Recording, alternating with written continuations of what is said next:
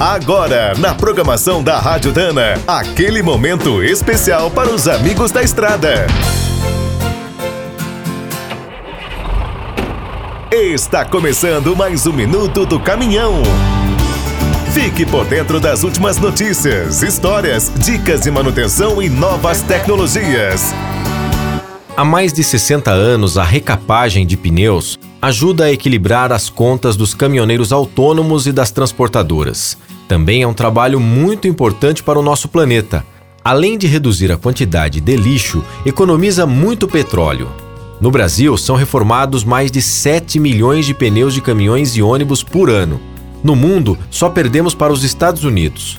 Desde 2006, o Inmetro passou a regulamentar o setor e a qualidade das recapagens melhorou muito. Mas, mesmo assim, é importante tomar alguns cuidados para fazer a reforma com mais economia e garantir a máxima segurança. Primeiro, é preciso cuidar bem das carcaças, deixar as bandas com no mínimo 2 milímetros e evitar o contato com derivados de petróleo.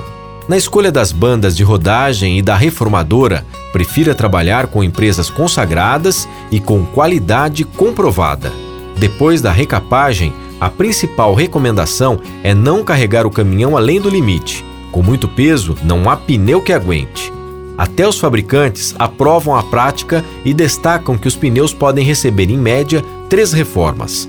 Alguns chegam a alcançar sete. Quer saber mais sobre o mundo dos pesados? Visite minutodocaminhão.com.br. Aqui todo dia tem novidade para você.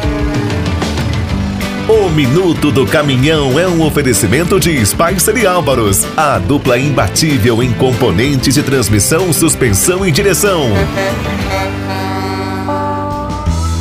Quem é do trecho já sabe, para ficar bem informado, a Rádio Dana é sempre a melhor sintonia.